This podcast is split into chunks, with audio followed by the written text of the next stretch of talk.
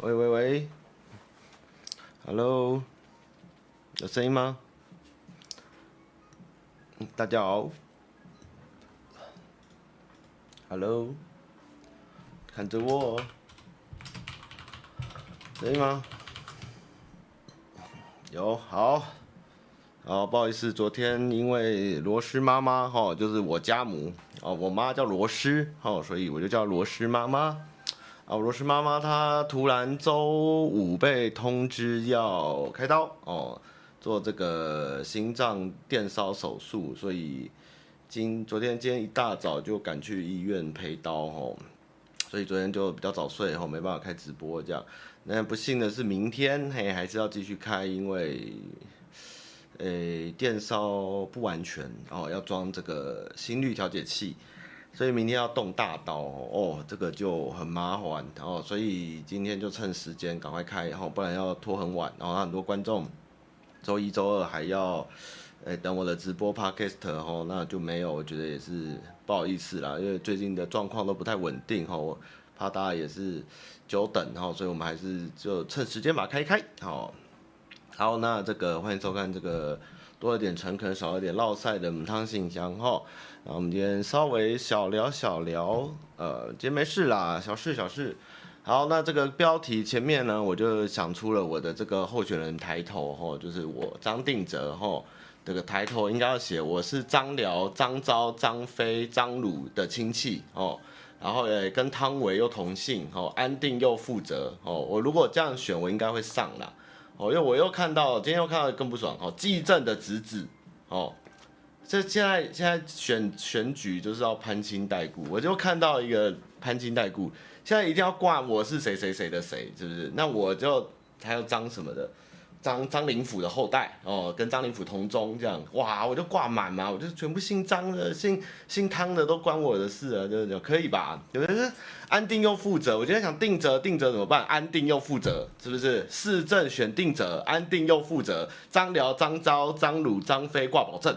汤唯唯一支持汤姓宗，汤姓的汤姓的宗祠，哦，我真的气死，真的是我看真的是不行哎，我这这这乱写，真的是乱写。这个，我我我夫人是一个政治没有那么热衷的人，她昨天晚上突然跟我说，哎，我今天看到一个市议员的选举海报，写这个写这个市政职人，她觉得很奇怪。怎么会用职人来想这件事？我很早就讲了，对不对？但是我连听到一个连就是一般的，就我我我夫人就是一般的年轻人，大概三十岁左右，他们都有这样的念头出现，就那政治没有那么关注，都会觉得在写什么东西的时候，就觉得哇，看真的是乱写到无极限的。首先，这个市政职人这件事情就是一个很奇怪的事情哦，市政哦是一个是一个政治工作哦，那他是一个谁做哈，他都不可能是专家哦。这个这个政治本来就是一个 很灰色，它是一个多数人里一定有少数人会会会会有损害的事情。你凭什么说你是职人或专家？什么叫市政专？柯文哲都不敢讲我是市政府专家哦，他有讲他是他是开开他是汉高祖啊，现在是这样讲。就就这个职人这个事情也不会拿来讲一个 虚无缥缈的定义吧？这个真的是乱写，我真的是看的都是气死哎。这个怎么会？好了，等初选出来吧。哦，最最近法国也在，我今天跟法国人聊一下，就是趁趁开会的时候，因为他在法国，我就说你要投马克宏还是那个极右派？他就说他们还不能投，他刚去。然后昨天华视就有在报这件事情哈，因为这个法国选举跟台湾，我觉得法国选举其实蛮有趣的哦。法国选举他第一轮是全部人都有拿票哦，比如说。像马克宏好像是二十八吧，二十八趴还是二十九趴，然后他的极右派的对手大概二十六还二十三吧，我忘了。然后其他就是大概个位数。然后第一轮完以后，他们会抓两个最高的出来再选，再再投一次票。其实我觉得这个还蛮蛮有道理。你看，其实台湾就会，我觉得他这个设计虽然对选民而言有点麻烦，但是我觉得没有不好，因为这样就可以避免政治分赃，你知道？比如说。比如说我柯文哲就是拿拿五十趴，然后你你你你那个谁丁守中五十一趴，哎不不不能这样算算错了，这样加破百。我柯文哲四十九趴，丁守中五十一趴，但是今天宋楚瑜出来说我要选，他要拿三趴，那丁守中就会因为那三趴输给柯文哲，那就是一种输的也是莫名其妙哈。然后宋楚瑜又可以这样要挟丁守中说，你要是不让我东西哦，你就会哦谢谢 and donate 吼，不会啦，我还是做该做的事。我就会，我就我就我就把这三趴抢走，你就完蛋了，对不对？就被拉下来，这就是一种分赃。我觉得这就是不是一个很正确的行为。那如果最后，比如说柯文哲跟丁守中被宋楚瑜分了三趴，然后出来最后是四八四九，好，那就这两个抓起来再作对，再抓一次，诶，这样就可能变五一四五一四九，诶，这样其实就回到原本的状况。其实这其实是比较合理。我觉得，嗯，欧洲人民主政治还是有一些比较有趣的想法，嗯，真有趣。所以我觉得就看局局势吧。好，然后再来是这个哦，突然有一个标题没写到，就是我们大概上礼拜开始那个第四台第四台抗议啊，有人是说是第四台抗议吧，未来在丁守中，第四台抗议吧，就是。新闻台大概都跑到 YouTube 去开直播哦，造成大家都不要订第四台哦，于是就全部下架，剩下老三台好像，好像剩我看基本上就是华视、民视，然后公视我不知道，因为有的像我今天瞄好像台视就没有在开直播，然后中天就算了，然后公视也不太做直播，然后我突然发现华视成为最大赢家，然后因为原本 TVBS 那个都几万人在看，还有中国人混在，然后每天里面吵架。哦，那个中国人就会跟台湾人吵架，然后呢，中国人就笑台湾人呢，就是做快筛把人家鼻孔捅到流血，台湾人就说你们中国人做快筛把人家屁眼捅到流血，就这边吵得很开心，我就觉得好好笑，就每天看聊天就觉得好好笑，然后现在呢。全部都没啦，全部都关掉了，剩华视跟跟民视哦。那民视就真的政治色彩很严重哦，真的很严重，连那个基隆议员卓冠廷去夫妻去站台都会爆，我看那个现场也没人，那个都会爆哦。那个华视的新闻其实还蛮不错的啦，丰富了，我就看到一些国外的新闻什么的。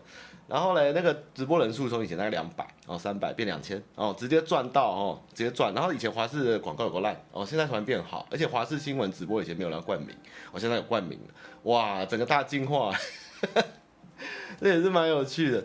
不过我觉得这也不是一个很好的事情啊。这个第四，如果真的是因为第四台这个关系，因为因为大部分人现在在看这个。对，因为老三台跟公视跟民视，我觉得他们不受第四台控制，所以他们想怎样就怎样。但是我觉得，如果真的是因为第四台退订户，然后让这些新闻全部下架哈，我觉得这也不是一个好的现象。这是一个该淘汰的东西，本来就应该要淘汰。他们如果只是为了绑装机率，或是让让他们的店家媒体都继续用第四台看，因为最多人现在第四台都不知道看什么，就看新闻嘛。其实对我而言，第四台对我而言，我也是想看新闻哦，我就是东森 TVBS 在那边看这样。所以其实我觉得这不是一个很正确的这个这个市场机制，我觉得不是很很好。不知道大家有没有想法，有没有发现这件事情？哦，所以有点可惜，我现在看不到每天那边吵架的 TVBS 真的是蛮蛮好笑的。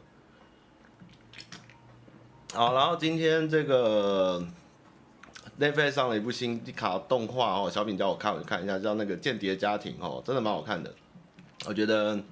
如果最近动画荒的人可以看一下这部《间谍家庭》哦，他蛮贱的哦，他才出每周竟然只上一集，表示他预计这部会大热门哦，他现在只上一集《间谍家庭》，我觉得大家可以看一下哦。为什么叫第四台？因为以前只有老三台，然后你要看老三台，以前电视只有三台啊，所以等于说多出来的频道就开始四五六七八九十就变第四台，所以应该是这样吧？以前就有老三台，所以老三台以外的就是第四台开始的，这样应该是这样吧？很好看，《间谍扮家家》嗯，很好看。它叫它英文是《Spy and Family》，所以应该直译应该叫《间谍家庭》吧？那么《间谍加加九》《间谍加加九》，这不行啊！我还《间谍八加九》，《间谍加加九》。好了，可以看，好好看啊，真的蛮好看，大家可以看，很可爱，我好期待哦。好，再来是这个陪刀哦。那 其实我妈这个稍微聊一下现在医院的状况，跟你们分享一下哦。你们应该很少在陪医院哦，可以稍微。跟各位沟沟通一下，我刚刚吃饭看到新的波奇的漫画进度，好感人哦，好可怜，我真的好喜欢波奇，波奇，波奇，然后波奇，然后波奇说谢谢就，好好笑，连漫画都让我传出这个声音，我快笑死。换上恋双娃娃那什么东西，我没看呢，我最近我最近在干嘛？我最近陷入那个老游戏复古潮这样。啊，好，那我们今天继续讲哈，这个现在这个这边应该都年轻人然后，那我们来讲一下这个陪刀是什么东西哈。那就是这个，我妈大概去年疫情刚爆发的时候哈，就也去心脏电烧，大概是七个月还是九个月前吧。然后那时候疫情刚开始，哇，那时候真的很可怕。那时候医院我都不敢去，你知道？那时候好像疫情才爆发第二三天吧。然后我就其实自己去都很怕，你知道吗？然后那时候就刚开始大封，就是到处封，所以所以那时候其实医院有一点手忙脚乱。然后那个时候，那个时候。我记得开刀，平常就是开刀室外面就是很多人忙进忙出啊，然后电子荧幕会选谁在开刀啊，谁在复苏啊，然后家长在外面等，家属在外面等这样。那我记得我妈那时候去就是第一个病房要做 PCR 才能进去，然后因为我我没有做，因为有请看护，然后病房现在到现在都还是进病房只能有一个人进去，不能像以前家属进去那么多，就是一定要做 PCR。然后那时候我就没有做，就不能进去，然后我就在那个开刀房外面等。然后记得那天我等了快八个小时，然后那时候龙总那天就是整个开刀房外面就跟往常不一样，一个人都没有，全部医院就是封，然后连那个手术的电荧幕都关哦，所以我就一个人坐，也没有人在我前面，因为一般的床会从前面推出来嘛，然后但是医生护士其实后面还有门，他们就从后面走，所以我完全不知道里面有谁进出，因为大家都很怕染疫。然后我就在外面等了八个小时，哎，结果就看到我妈被推出来，然后手术结束，然后我也没遇到主治医生，然后后来就被推出推去那个那个叫什么加护病房，因为她要苏醒，然后我就说，哎，请问一下医生呢？他说，哦，医生去开会了。我说，哦，那那那那那我可以跟医生问一下病情，哦，呃，医生可能没办法联络到他。然后后来就来第大概是第二刀还是第三刀，就是第三助手之类的来，然后跟我稍微讲一下状况，但其实也讲不清楚。然后我就啊。怎么讲？然后我就那天大概在医院坐了快十多个小时，然后我完全没有见到任何一个医生跟我讲解病情，也不是说一定他们一定要跟我讲，只是因为我要签东西，我要知道刚刚做了什么手术，因为就我家只有我一个人去，因为其他都是老人，他们怕也是怕他们染疫或者是什么。但是我就记得我那天坐好久都没有人，然后背后被问我也是都不知道，我真的不知道怎么样怎么样，哇这样，然后结果现在四个。快一年，我今天又回去，就现在很正常了。现在其实蛮正常，就是一样是 PCR 进病房，但是外面就是看诊的啊、开刀的啊、等的啊，怎么都一堆人这样，所以就就就比较正常。但是就是比较新的问题，应该是看护乱象吧？我觉得今天才知道，原本看护一天大概是两千五，现在是一天两千五，还要加两千块服务费哦，不知道什么时候开始加的。因为快，因为看护都会有做 PCR，所以他们基本上就是一个轮完就换另外一个，换另外一个之类，我也不知道，就反正他们就是有在有就是会到处支援这样子，然后然后。今天我就是因为看护有做 PCR，所以他陪我妈住院嘛，我就是送他进进病房前我就走，然后陪刀也是他推出来我才看，然后进房我就要在外面等。然后现在我其实觉得今天科技也不错，今天我看到很多病床就是因为家属不能来，大家就拿了一个手机放在阿妈的前面，说阿妈你还好吗？阿妈，那阿妈说哦今后这哦阿妈我下次再来看你阿妈这样，我就不知道这科技带来的是冷漠还是方便哦，但。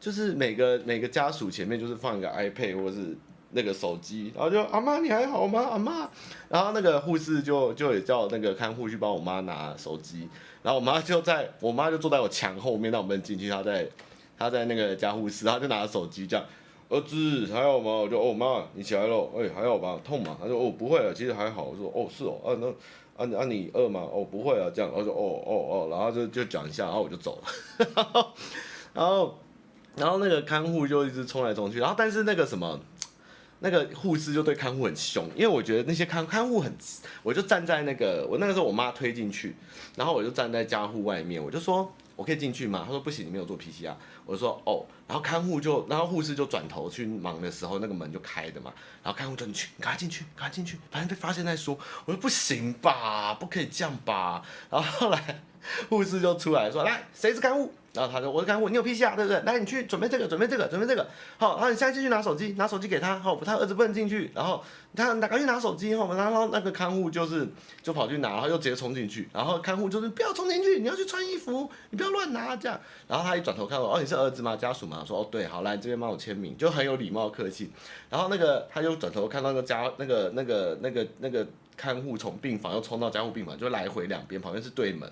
他说你要穿衣服，你不能这样，你不能乱闯啊，你不能这样这样。然后就一直骂，我就觉得哦，这些护士应该被这些看护弄疯了哦。就基本上我觉得看护，因为大部分都是一些大神哦，他们可能就是把医院当自己家了哦，就串门子，然后就啊没关系啦，那个不用穿呐，那个随便你就进去一下还好。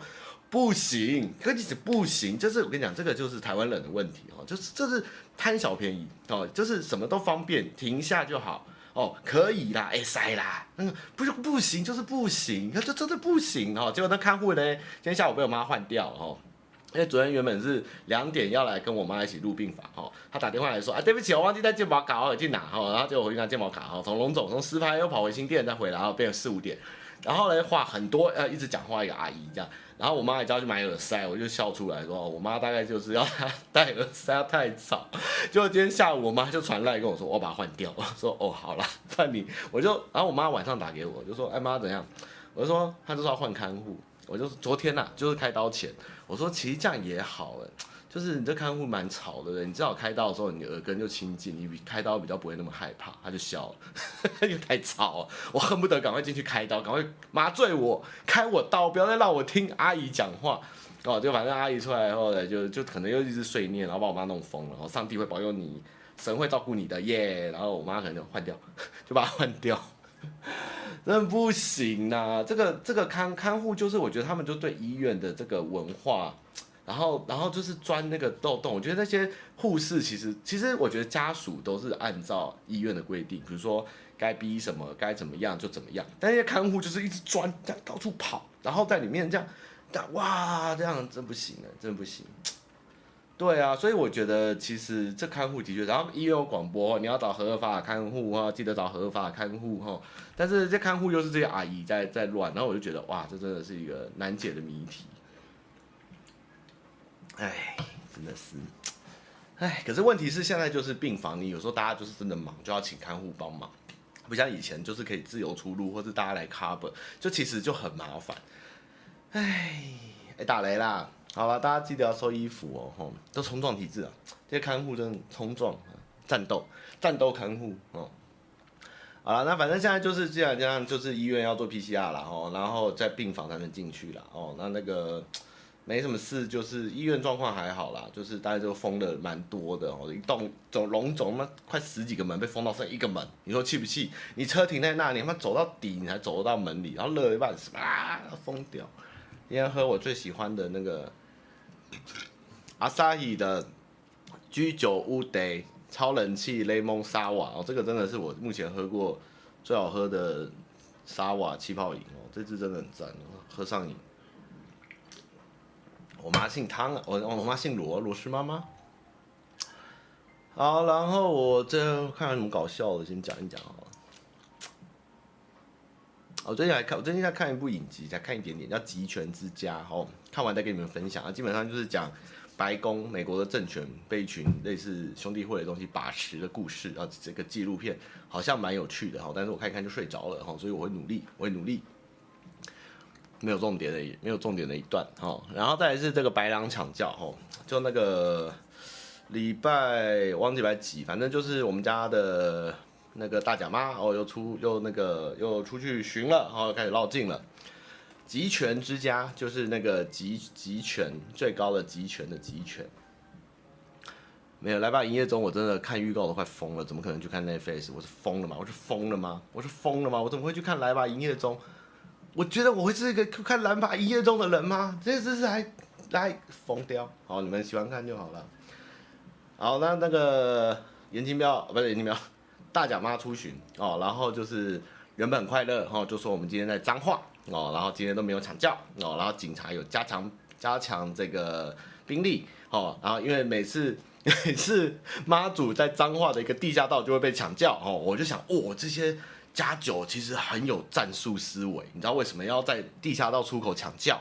哦，因为他们一那么多人，哦，按如果他们有三千人在出巡，哦，你只有一百个八加九要去抢妈祖，你会输。但是怎么办？我们要以少胜多，要用地形优势，所以趁大甲妈吼定地下道开始缩减人的时候，哇哒，全部冲上去把大甲妈抢走。哇，这是战术思维，我跟你讲。台湾人的国防意识就从这一刻生根在人心。我跟你讲，聪明，这是聪明。然后原本这个彰化市警局就说嘞，我们今年没有接获情资，有人会来抢轿。哦，然后就想说，哦，那今天应该很平静。然后这白天看的，结果下午呢就说啊，张安乐出现来抢轿啊，然后现场打成一片。然后我就想说，哇，这个真的还有人在抢轿，都已经二零二二年了，还有人要抢妈祖的轿。然后这时候嘞，旁边的朋友就问是谁了，就问我说，为什么要抢轿？我就说。对啊，抢教要干嘛呢？带妈祖回去要干嘛呢？对啊，带妈祖回去要干嘛？你你又不是要把一个人抢，你是要抢那么多人，你要把一个妈祖扛走，带回去你的庙里放着啊？人家会不知道妈祖被你带走吗？你又你又不是你又不是鲁邦三世把妈祖变不见，变不见，对不对？嗯，抢他轿干嘛？你把抢回去要干嘛？要要勒索吗？要跟他跟跟林清标说，哎，阿彪。你妈祖在我这儿，给我三千万把妈祖赎回去，你敢跟他这样讲吗？你是常当香波怪当当太久了，这时候就要再提一个台中的故事哦，就是那个时候有人在 PPT 说他在餐厅遇到颜清标，哦，然后呢，彪哥就他就一直看着颜清标啊，彪哥哦，彪哥就站起来跟他鞠躬，他就问大家说这是什么意思，然后大家就说哇。想不到这么快就直接进棺材啊！还已经在参加告别式。然后我昨天就在我昨天贴这个事情，就有人跟我说，那个保护总裁哦，没事就是在棺材里哦，总是在棺材里哦，所以是总裁。啊，这这不是政治，这不是政治，这地方野史。啊，结果呢？啊，反正呢，重点就是嘞，反正就去抢啦，哦。啊，我也不知道抢了要干嘛，希望观众补充我抢轿以后可以干嘛。哦，在今年因为。疫情呢？今年因为疫情，好，所以我们今天没有这这次没有钻教底，哈，这次大家不准来钻蓝教哦。好，那反正 这个张安乐就出现带统促党，哦，要来抢教。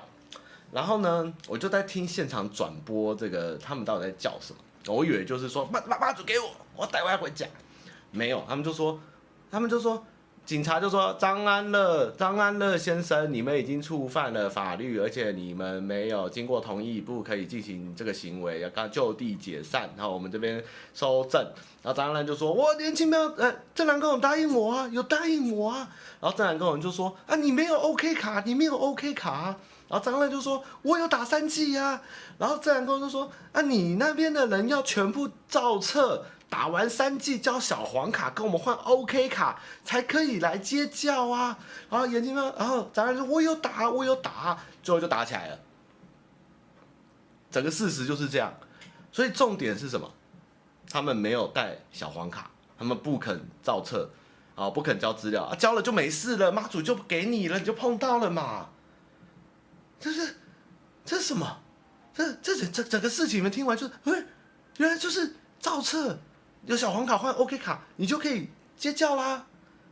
不是，就就到现场，就因为我有打三 G 呀，啊，你没有小 OK 卡啊，那我有带小黄卡拿出来啊，那你拿出小黄卡啊，我有打三 G 啊，就打起来了。哦，我这台湾 真的是先进国家，对不对？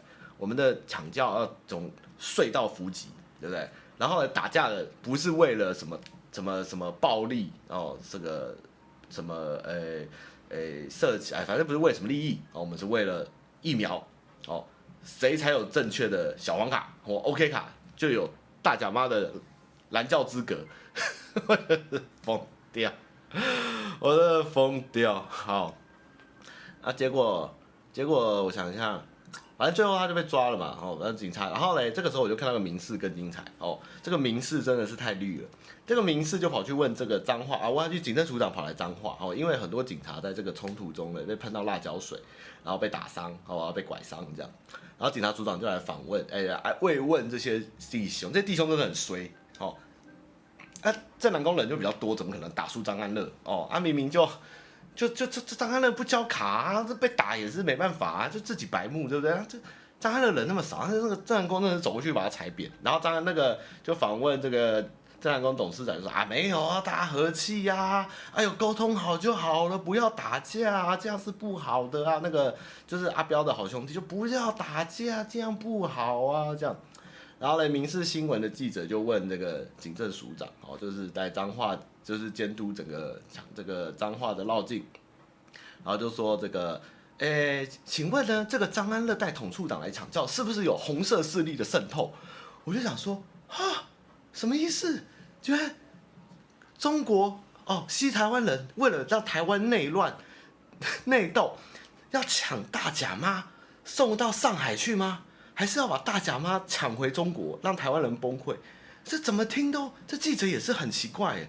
他说：“警察署长，你到底要不要？就是你到底会不会检查这个有红色势力的渗透？”然后警察警政署长就说：“呃，我们会回去好好，就是跟犯人交叉询问，问出这个事情的脉络跟这个跟这个。可是我觉得抢轿要吵到红色势力真的很奇怪。你就算抢到了妈祖，你要张安乐，你要把妈祖送到飞机场，再送到中国去，还要隔离十四天呢。这怎么可能妈祖就被你送走了？”这个这个这个天哪！这整个这个哇，我真的是哇，雾里看花，哎，一个大甲妈，整个按万按万按万按，这个是精彩啊，太精彩了！我这我原本就以为只是什么打架，就是大家就是抢到妈祖，就是福气啊，象征啊，结果不是哎，哇！然后留言就说他们就是要制造台湾的纷乱，制造台湾的内乱，哦，经过这个抢轿事件来煽动台湾的对立情绪什么的，不是。不是，问题不是，问题是，颜清标怎么可能让你们抢走？这真的不是啊！而且，那个美食大甲妈绕进多少人呐、啊？那个那个里面我都不知道哪里找到我自己认识的人，跟我都看不到妈的人那么多，你抢着走妈祖？这怎么可能啊？这个真的是只有赵子龙做得到。我跟你讲，七进七出哦，三进三出才满破。那个单刀赴会冲进去才能把那个妈祖抢走，没有人抢得走妈祖啦。那个这个这这怎么可能是只有塞好才抢得走？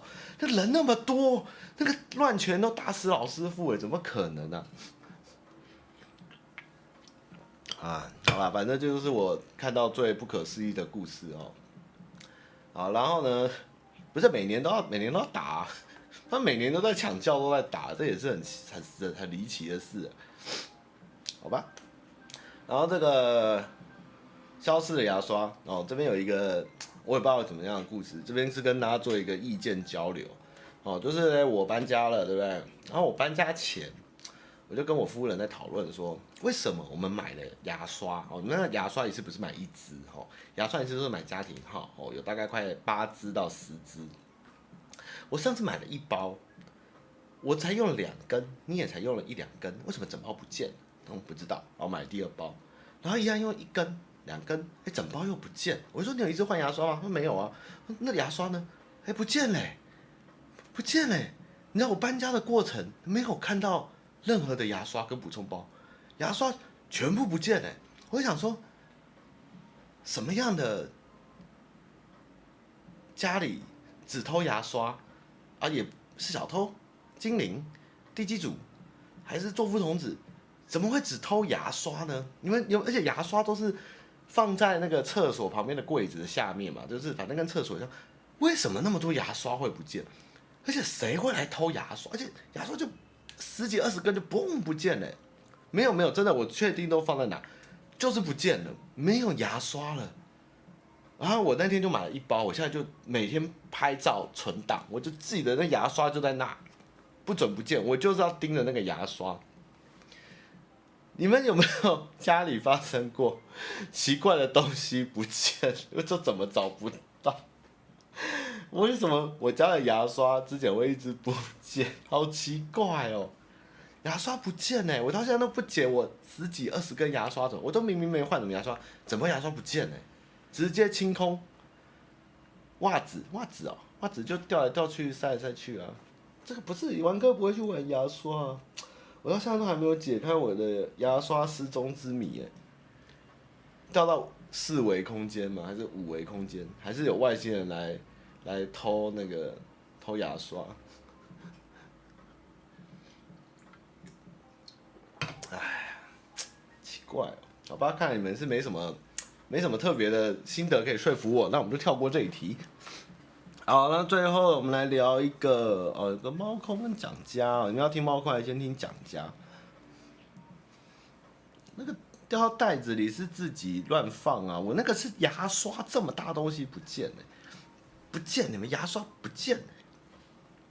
好，我们现在你们要听猫空还是先听蒋家啊？这两个都很精彩，要听哪一个？猫空，猫空。算了，我们讲蒋家好了，讲猫空，下次再讲猫空。啊，我跟你讲，我跟你讲哦，我今天够无聊，你知道为什么？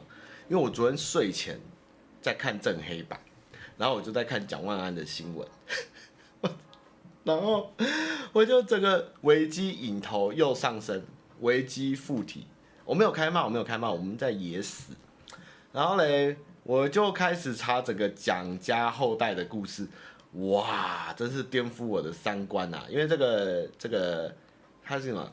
张郭王蒋万安说。我们要把大中啊中正纪念堂变成一个纪念纪念什么台湾什么鬼的堂，就蓝绿都夹杀他这样子。然后嘞，大家就说，反正这个人就是一直就是卖着杂志蒋家的名号哦，但是其实蒋家也不认这个人哦，然后乱七八糟一堆事情。然后我就开始查这整个脉络到底是发生了什么事呢？结果我今天就在龙总等刀的时候，把整个蒋家故事都查完了，而且正好呢，这个蒋家每次出事，然后大病都在龙总的楼上，然后甚至每次龙有人过世的，就是龙总打电话通知这个蒋蒋夫人哦，所以这个龙总也是地缘关系。其实我有我妈第一年去开刀的时候，我们有住过龙总顶楼的病房，那个真的是你一看就是给以前是给高官达人，因为它是入口是。电梯上去以后，它是有一个玻璃挡住的，所以其实然后上面还有空中花园，然后每一间都是单人房，然后大概那一层我记得病房不多，它大概是好像就很安静，然后只有不到二十间病房，然后它就是门口就是一站好，你就是整个那个空那个那一层就被封住了，没有其他出口，然后你就知道哇，以前这个是就是什么行政院长啊、总统大概就住这一层这样子。好了，反正呢，就是反正我们首先是先这个蒋中正哦，蒋中正没事哦，蒋中正没事，蒋中正这次没事哈。然后嘞，再来就是蒋经国跟蒋纬国。哦，我第一个发现的事情，你们知道蒋纬国不是他亲生的耶？你们知道蒋纬国不是蒋中正亲生的，原来是养子哎！你们知道这件事吗？我那天啊，竟然是养的，我好怎么不知道这件事啊？这么久哎，你们知道蒋纬国其实是领养的吗？对，他是养子，我真的不知道哎！Oh my god！我想说蒋纬国长得蛮帅啊，蒋经国就长得不像他，我以为蒋经国是私生子哦，不是，蒋纬国其实才是领养的。可是问题是，蒋纬国的蒋纬国的事情有一点复杂，因为蒋纬国我不知道，我真的忘了，还是我根本没关系，其实我也不管。对，重点是这个事情很奇怪，因为蒋纬国的故事很精彩，就是。蒋中正那时候呢，跟戴季陶还是就是蒋纬国的生父，叫戴什么，就是写那个国歌还是国旗歌的那个填词者，戴季陶、戴季陶还戴季陶，他们两个人在日本那时候住，跟一个护士三人一起住在一个房间里搞来搞去，好，那最后呢，这个护士就怀孕了，然后呢，那个时候呢，就是。不太分不出来是谁的小孩，所以你们知道他们在干嘛吗？有猫腻，你懂吗？哦，然后这个还查不到妈妈去哪喽？哦，听说蒋伟国回去找，好像空袭烧死了，就找不到妈妈了，就是一个日本人。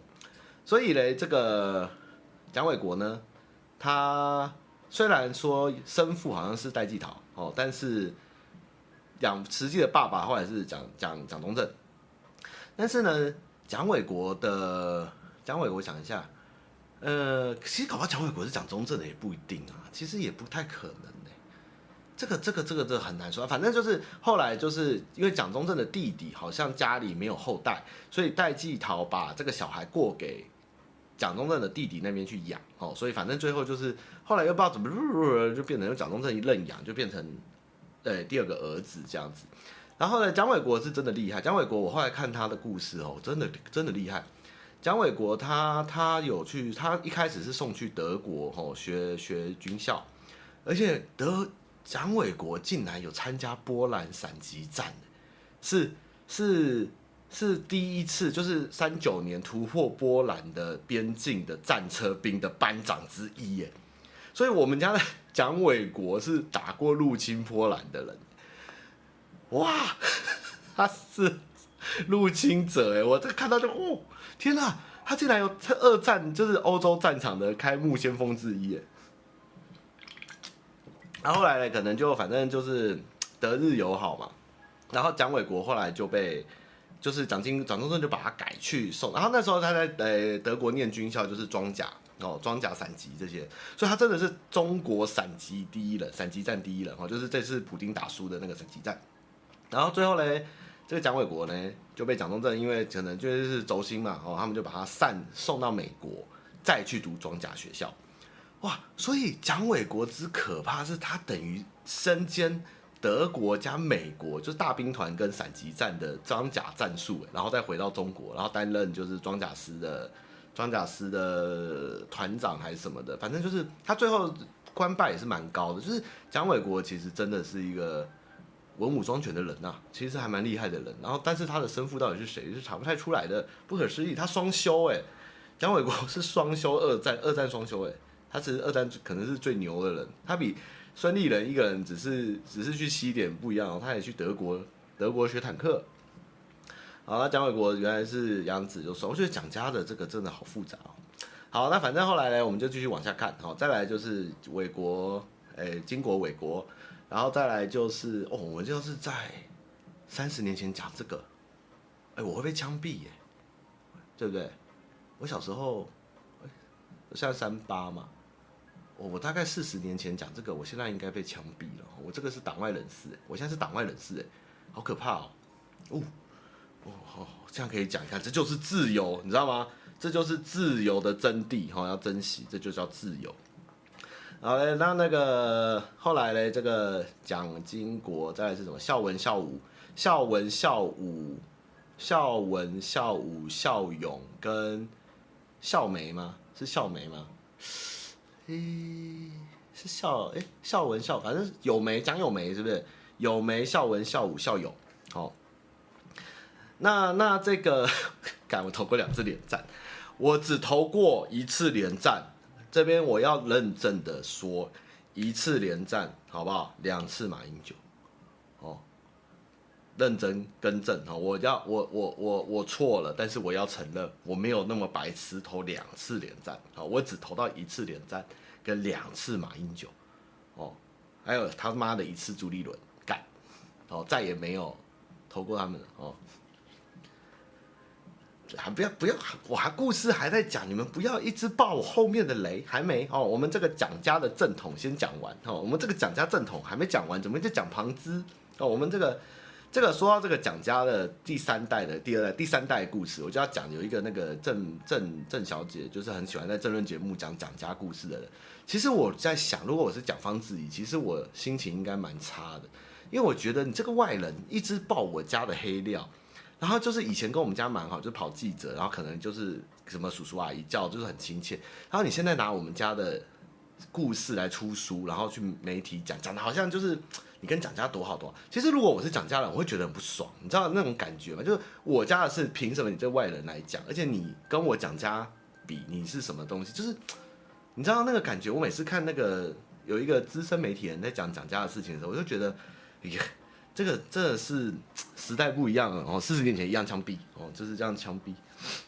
好，那反正反正这个孝文哦，孝文的故事就很精彩。孝文孝武孝文孝武先，那个孝文哦，他是从小因为他是蒋中正第一个孙子，所以他从小备受宠爱哦。但是蒋经国就对他很严厉，而且蒋孝文孝武好像都是在苏二出生，所以蒋孝文就是。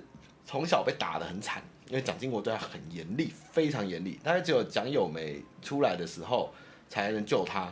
然后他就是后来当，就是在台湾，就反正就是念书，就是啊很可怕，他会一直喝酒，哦，一直酒驾，然后一直拿枪，就是打，就是没事就开枪，然后就是去打什么侍卫官啊，打那个该怎么说老百姓，就是这个这个这个心态该怎么说王侯吧，然后就是甚至甚至就是军校也是念一念，就是顶撞长官，然后直接开车酒驾跑掉这样子，就我哦那个孝文真的是很顽劣，然后后来嘞。那时候国民党因为怕太多高官的第二代都跑去美国读书跑掉，所以那时候禁止高中以上的孩子就是出国还什么的吧。结果为了让蒋孝文能出国念书，特别开一个科举，叫做我们高中生什么出国奖金甄选大赛。结果蒋孝文就是考太烂，然后倒数第三名，还是送出国。就这件事情就是被骂的要死哈，整个这个这个台湾都。都臭骂，然后雷震把这件事情，雷震就是雷倩的爷爷，就是，呃、就是写一本党外杂志叫做《自由中国》，是不是？然后反正这件事情就台湾不能报，他丢去香港报，然后让香港人就臭骂这件事，就是国民党你这为了保这个蒋孝文，然后这种肮脏的事情都做出来，就是特开大门给全台湾的人，就是为了保你一个皇孙这样子，然后。好像人出去后啊，就就在那边认识，然后回来，后来正常一点，好，结果回来以后还跟一堆人就是乱搞，然后还得了，最后得了梅毒，然后好像很年轻就走，然后在龙总这样子，大概四十多岁吧。他后来有做一些事，就是听说他回从美国结婚后就比较正常一点，然后回来台湾后做一些有一点公务性质的事情，然后收收钱呐、啊，叫一些眷村的阿伯缴钱哦，缴房租哦，不要脱税。听说收得非常好，甚至那时候是台湾第一个就是催缴眷村钱最有成效的一个人哦，成就是因为这样还得奖。但是你要想一想，为什么蒋孝文收款会第一名？因为他阿公是蒋中正啊，全部那些军痞当然看你是蒋孝文，当然要给你钱啊。你那些其他的，你几梯的、你跟我收钱，你几梯的啊？小伙子，老子我打八年抗战，你还没生，你跟我收钱呐、对，我就觉得这个这事情也太诡异。他因为这件事他就高升了，耶，去当去管去管更多的事情。我就觉得这件事情很会很吊诡，这件事超吊诡。啊，反正他也挂掉，后来就换孝文玩，然后再孝武。那孝武基本上跟他哥好像也是两个样哦，然后他最后是孝，我觉得孝文孝武的故事，我今天看完感想是，好像没有差多少，就是好像比他哥好一点点，哦哦，孝文哈，孝文真的好惨，但对，就想到孝文的事情，孝文他那个时候娶了一个美国人，是吧？是孝文老婆是美国人是吧？然后反正就是他后来死掉，就是后来蒋孝文他死掉，就是后来就是有点得梅毒，反正就开始退化，就是只能躺病床。然后就是那个太太在照顾他，然后他只有生一个女儿，然后那个女儿就是蒋经国唯一的孙女，所以他很疼她。然后他那个蒋方智怡嘛，他就是哎不是蒋方，讲错了，蒋方良，哎是蒋方良吗？我靠，他叫什么名字？就是一个外国人叫什么名字？哇，蒋孝文他太太叫什么名字？蒋方良吗？是蒋方良对不对？是不是蒋方良？他们都要冠夫姓哦，是蒋方良嘛，对不对？蒋孝文老婆是蒋方良吗？好了，我自己查问你们，我慢，我查一下哦。蒋方良嘛，哦，蒋方良就是那个时候就是服侍，就是呃，等于说瘫痪的啊，徐乃瑾，徐乃瑾，徐乃瑾，徐乃瑾，徐乃瑾，蒋方良是俄罗斯人，哦，那个是俄罗斯人，所以。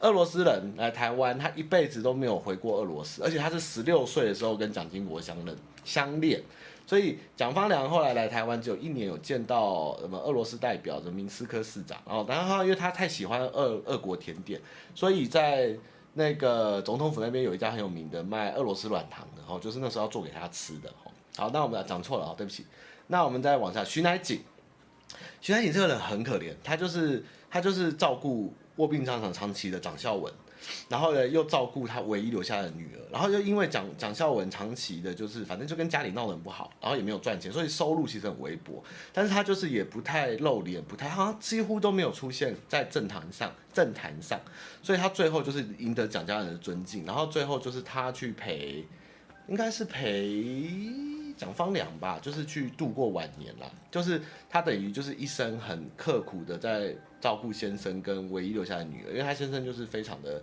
夸张的晚这样，所以徐乃瑾是蛮厉害的。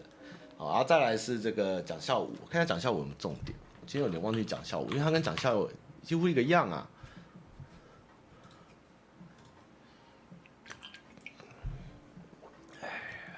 看一下哦。哦，蒋孝武比较精彩哦。蒋孝武有出国当外交官，嘿，然后他，哦，他那个时候哦，都有找到找到他最重要的事情。蒋孝武最重要的事情，怀疑他跟江南案有非常大的关系，就是竹联帮、江南案哦、张安乐哦这些事情，其实这这个危机也都有写。张安乐，这这张安乐后来说，其实他二零一三承认他当时的指控是在没有证据的情况下。影射蒋孝武有牵连江南案这件事，但是因为蒋孝武原本状况还不错，就是他去诶中央广播电台、中广播公司、国家安全会议什么都做得不错，但是江南案以后因为重伤国民党的声誉，所以他失宠被外放到新日本跟新加坡当外交官，所以其实蒋孝武原本状况还不错啦，但是后来就因为对江南案的事情，B B 哦，江南案是一九八四年呢。而蒋孝武算是比较活跃的第三代了，然后他有说一些像是去讲话问题，蒋孝武说宁可让敌人痛骂，也不要让敌人鞭尸。我觉得很骄傲，我有一位伟大的祖父跟父亲，我知道我们不能跟他相比，我就是姓蒋，这也不能改变。哇，蛮帅的其实。但是后来因为那个国民党的话，李登辉啊那些人啊，他就反正他就其实后来有一些对于国民党的意见，然后啪啪啪，后来就。突然回台要担任华视董事长的时候，脑淤血啪就走了，其实也是蛮可惜的，蛮可惜的。其实蒋孝武算是这三代里，他们第三代里面比较酷的哦。然后再来是蒋孝勇，蒋孝勇我看一下有什么重要的。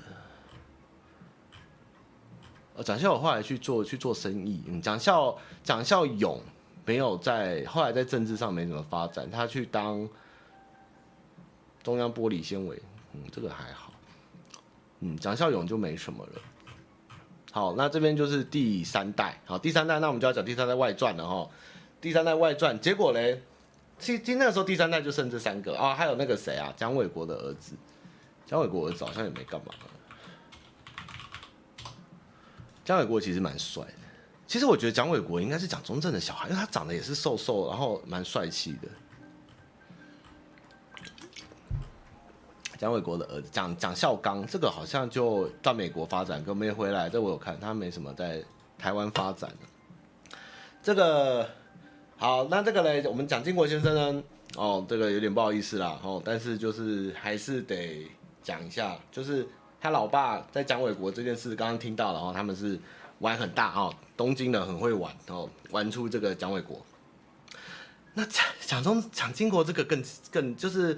张洛雅，我张洛雅其实去世很早，她二十九岁，哦，然后呢，张洛雅其实在蒋经国之前，她是别人的情妇，但又是别人的情妇，等于说她是第三任情妇到蒋经国，就是有点像是第一任有问题，第二任她去投靠第二任先生，然后那个先生又因为她处理不好，送给蒋蒋经国当类似机要还是贴身，啊，最后反正就是。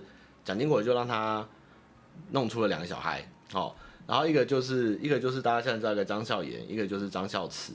那为什么会有“孝”这个字？据说那时候其实蒋中正知道，但现在又有人说蒋中正不知道，因为第三代就是孝字辈。但是嘞，这个这个就很有趣了哦。然后因为他们就一直在翻他们日记，就说他知道，他不知道，他知道，他不知道。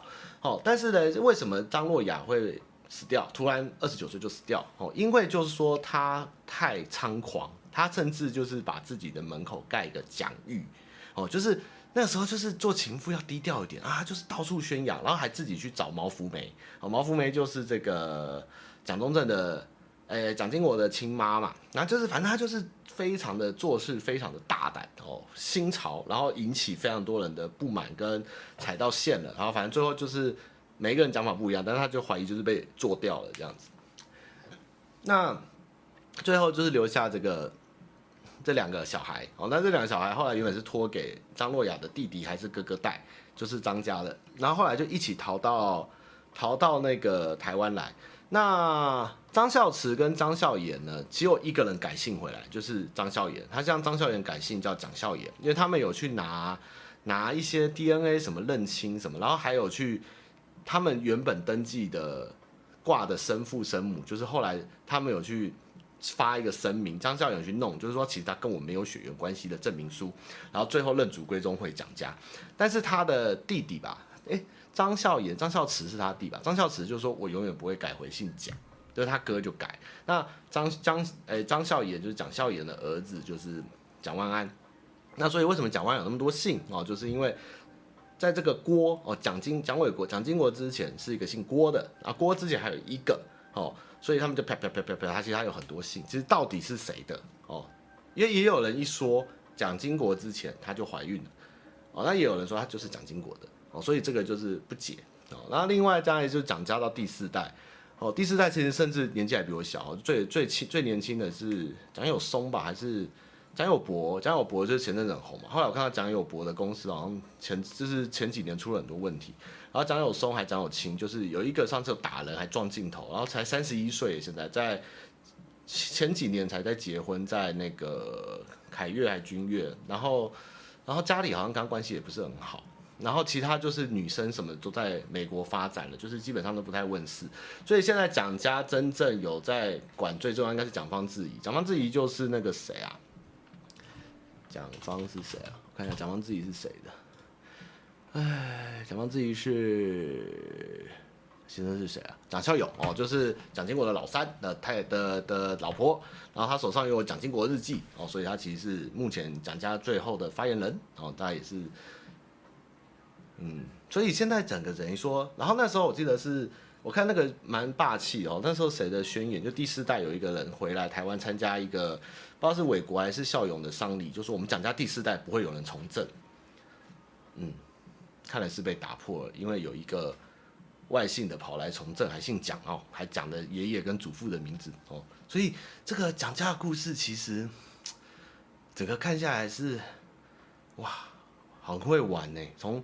中正到纬国，到这个孝文孝武哦，到这个第四代哦，这这都是蛮会玩的耶，这个很精彩耶，这个这个，然后其实蒋经国，我看那个孝，其实孝文孝武的危机哦，孝文的篇幅很大，那孝文其实很多他都有参考蒋经国的日记，就会讲其实蒋经国很难过，很生气，就是他觉得很多事情是他对不起人民。哦，或是他觉得这样做这个孽子什么，他觉得很对不起，他也是就是管教过严什么，就是他有点在忏悔，然后甚至我记得是，呃、是因为他孙女还是谁呀、啊？就是他考试哦，孝勇吧，还是孝武？就是因为军校是扭伤，然后退学，然后插班台大政治，然后这件事情。虽然听起来就是没有问题，就是就是他就受伤了，所以不能再念军校操兵，就插插班考上台大。但蒋经国就觉得，虽然没有什么特权问题，但是他就觉得内心有疙瘩，觉得就是会落人口舌这样子。就是他自己可能也是做多了，觉得哎，这个也是。家丑之类，他插班台大台大政治吧，然后他的班上同学就说那时候是孝武吧，孝武还是孝勇，就是那时候如果班上要做一些政治系的调查，要去什么局处参观，哦，就跟那他讲，他就会打电话，然后他们一去的时候，那个局长就会跑出来迎接他们。可是蒋经国日记有很多被撕掉了，其实他们说有一些就是有关张若雅的片段几乎都撕光光这样，所以也是不可考。哎，但是我真的觉得，现在来看哦，这个，所以我觉得这个郭王什么什么郭王张蒋什么安的哦，这个真的其实差太远。这个这个他们还一直要滴血认亲还是什么？其实觉得真的是有点硬插，这个抢这个神主牌也是有点哀伤哎。而且其实张孝颜还活，然后我有查他最后，其实最后他从他算是他现在八十了，其实他最后从政的也不是很好，就是有被一些台商说他拿钱不办事什么的，就他们家的这个政治香火，我觉得，嗯，其实真的如果长得不好看会被人家骂，就真正是长得帅还是有加分哦。不然要说服说啊，这个啊，到底选不选上呢？我看大家骂也是骂得快疯掉，这样，那党内都受不了，这样，蛮可怜的。有机会大家可以稍微看一下蒋家的故事，就是你只要看维基，有够精彩哦，真的是有够精彩。而甚至蒋孝文还有一个故事，是他因为看上一个人的女朋友，然后去人家家里逼呃硬是就是类似可怀疑强上未成，枪杀他们，然后再把她男朋友毙掉，然后现场伪装成是情杀。我觉得哇，这个真的是现在真的是不行哎，这个真的是。最后的皇亲国戚的状况哎，这个这个，我觉得大家可以看一下，真的很精彩。这个孝文那时候的故事真的是可怕。然后他那个时候有故事讲说，他们好像从国外回来要去中部看发电厂还是什么，然后在路上遇到开车遇到蒋孝文，他就说我也要去，他就上车，然后就在车上一直喝高粱这样。然后到了那个深山还是哪里的发电厂，他那时候天黑没有灯，然后里面台电的人说谁啊？然后他说，蒋孝文就拿一把枪，砰，就直接往里面射。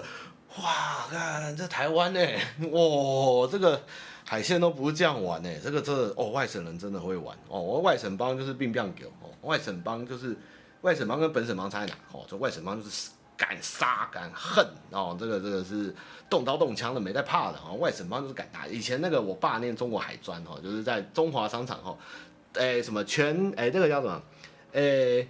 东南西北嘛，对不对？什么什么什么，就是一个中国海专打四个台北学校，在中华商场乱战哦，什么脚踢双脚踢双南哦，然后什么拳打太北，然后什么东是东山吧，然后西是西松吧，我记得。就是指中国海专一个学校占五个哦，那外省帮很帅哦，哦很高，然后那个包包都拖地这样，外省帮真的超派，好吧。哦对，而且那个蒋家很酷的，就是蒋蒋蒋纬国，因为他有日本人血统，有中国人血统，然后最后他又娶了一个德国人吧，还哪里的人，我忘记了，所以他最后其实他的小孩是大亚洲混血，好像是全亚洲的混血都有在里面，忘记是哎，我忘记是谁的小孩，就是有三个亚洲国家的超级混血。哦，东方跟西湖，哇，你们竟然知道哎！拳打东南西北，脚踢二开二强，哇，你们都是外省帮的，你们你们都是老人家，我要疯掉了！你们不会都有去过中华商场吗？我是有走过去进去中华商场的人，我看到他被拆的。啊，哎、欸，又讲一个小时哎，啊，我有没有要讲信箱？可怜呐，好好玩哦，那个历史真的是一件很有趣的事情。好像是徐乃姐的女儿，我忘记了，很好玩哦，历史真的很好玩吧？南部人不懂，台北人懂。我看一下大家有没有问一些难的问题，什么拔杯选戏还拔杯？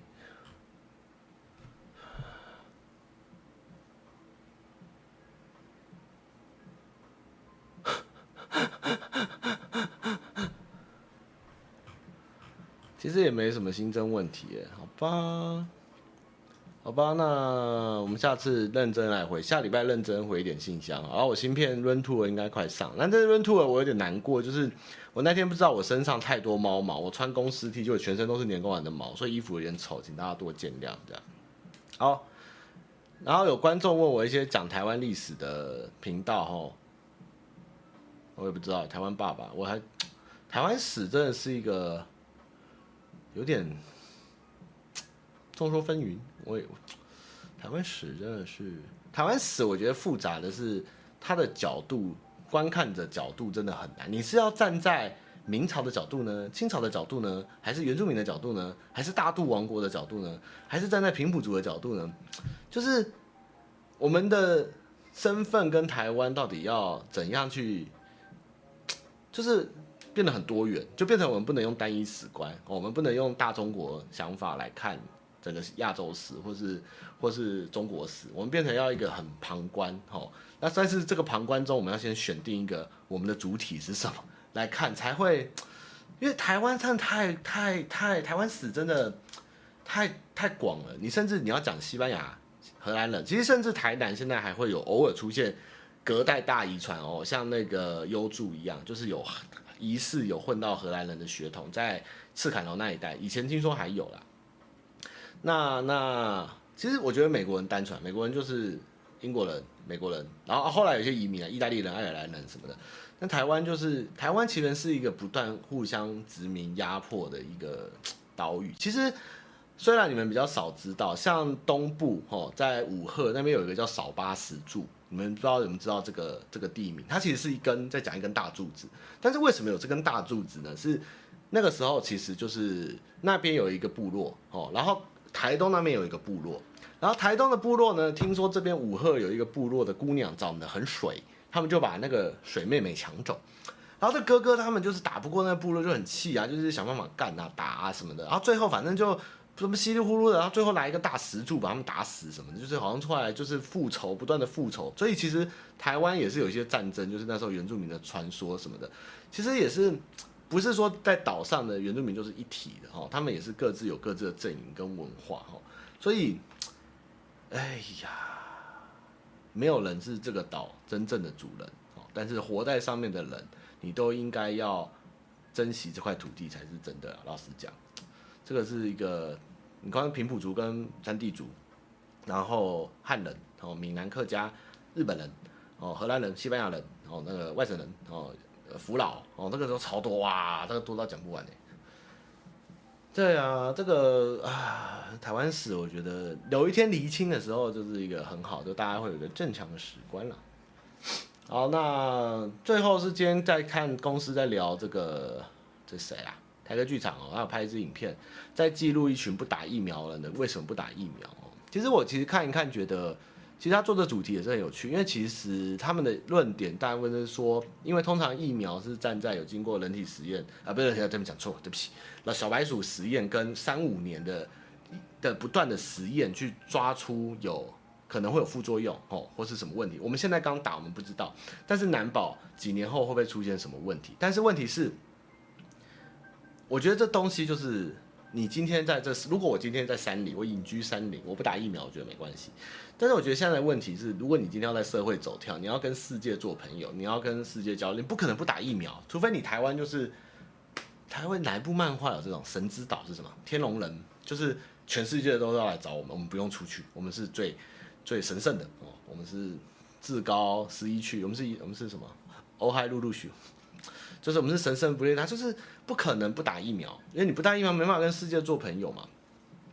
但是，嗯，有时候我觉得如果你不打疫苗，他们要站这个论点，我觉得也是有时候小尴尬。如果你真的不打疫苗，但是你今天如果得了疫情，然后你传来给别人，然后说我们不要打疫苗，我觉得这个说服力又有一点尴尬。我知道你的立场是怕他这么希望下一代小朋友先不要打，因为这东西还没有实验过，但是。小朋友的确可以先等，因为他还小。但是我们如果不打，然后我们在社会走动，我们不打的人传染给有的人，或者我是带原，那我觉得这个就很难说服别人。然后就，嗯，这件事情的确有值得，有他的确思考，因为我相信国外比台湾更不打疫苗的人更多，因为他们可能就是觉得打了会有致死率，或是这些东西没有经过很严格的认证，它是极。赶出来就是为了解一时之需的，会有这个隐忧问题。我相信这是有的，但是 啊，这个对有有人真的不能打，我相信就是他就是身体就是有各种状况，这个我都接受。我只是说，如果你抱持这个论点，但是你却造成人家困扰的时候，我觉得你就很难自圆其说。但是其实有时候在想社会有一些议题，不要讲这个疫苗的事，我觉得有时候也是。你今天不支持一件事情，或者你反对一件事情，但是你自己却也造成了这个问题或这样子，但是那你就没办法去说服别人，你知道吗？可是也有也换另外一个思维，就是说，呃、他想这样做是他的自由啊，对，你知道吗？因为其实那时候之前有聊到宪法，其实关是要不要强制打疫苗，跟要不要强制居家隔离这件事情，到底有没有侵犯人权，或者这是人的自由意识，这都是一个算是道德与。道德与 这算什么？道德与这个叫现实的一种拉扯，你知道吗？但但是我们不能就因为我们站在大主流这边而去忽略这件事。但是隐忧跟存在是社会前进的动力跟反思。但是你在反思的过程中，他们如果造成人家困扰怎么办？你能接纳他们吗？但是他们就是不想打，你为什么要逼他们？你知道，哇、哦，真的哲学好难哦。对，这个政府要管事真很多。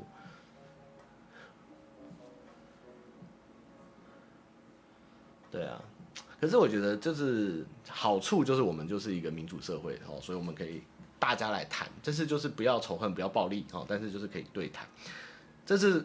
其实台湾的价值，我觉得难能可贵，就是在像我们这边可以再聊蒋家三四代的故事啊，可以突然变疫苗啊，突然聊抢蓝教的事情啊，但是还是要去容纳一些异己的声音，只是又不能去 该怎么说，在你成为异己的时候，你又如何放下自己的立场，去站在大数人那边，再去说服他们，还是你不要站在大数人那边，你就是成为一个独特的异己。但是你成为独特异己的时候，你要怎么去说服大多数人？大多数人根本就觉得你连基本跟我们站在同一个擂台的机会都没有，你怎么说服我？那这个也很尴尬。那还是说你真真实异己，你就不要来说服我，你就去做你的异己，然后你就不要来干涉，你就躲在山里面，嗯，走开，不要挡住我的阳光，大概是。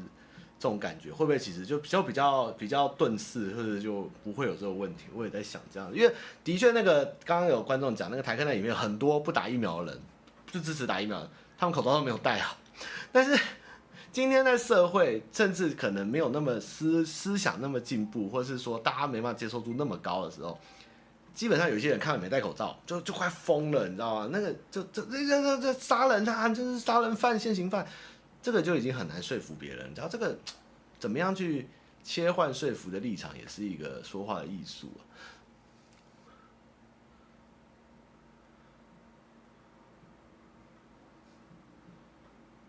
吃烧肉，你今天不来找我啊？馆长方向又变了，陈局长下台。哎，有趣。好了，那今天直播就到这边哈，然后。哦，明天要上电玩展的片，明天是专访游戏制作人哦，有趣的可以看，好，好了，那大家保重哦。然后这礼拜应该会有台风哦，变中台哦，注意防台这样，然后注意大家身体健康，万事如意哦。那明天晚上陪我妈的刀，就是我也会注意安全，那大家自己也保重身体哈。那虽然确诊人数已经不断上升到四百了哦，但是就是轻症。官方公布是哦，这个超好笑。官方公布轻症率一百，然后那个柯文哲跟侯友宜一直骂陈时中嘛，就说你要这样做啊，你要那样做啊，你又不行啊。柯文哲说、你来问啊，你来问啊，你来问我就跟你讲啊，就是你又不讲清楚怎么做。然后他们说你来问啊，觉得好烦哦，这些人，他们同步一下好不好？真的吵来吵去也是没这个意义，你知道吗？哦，拜拜。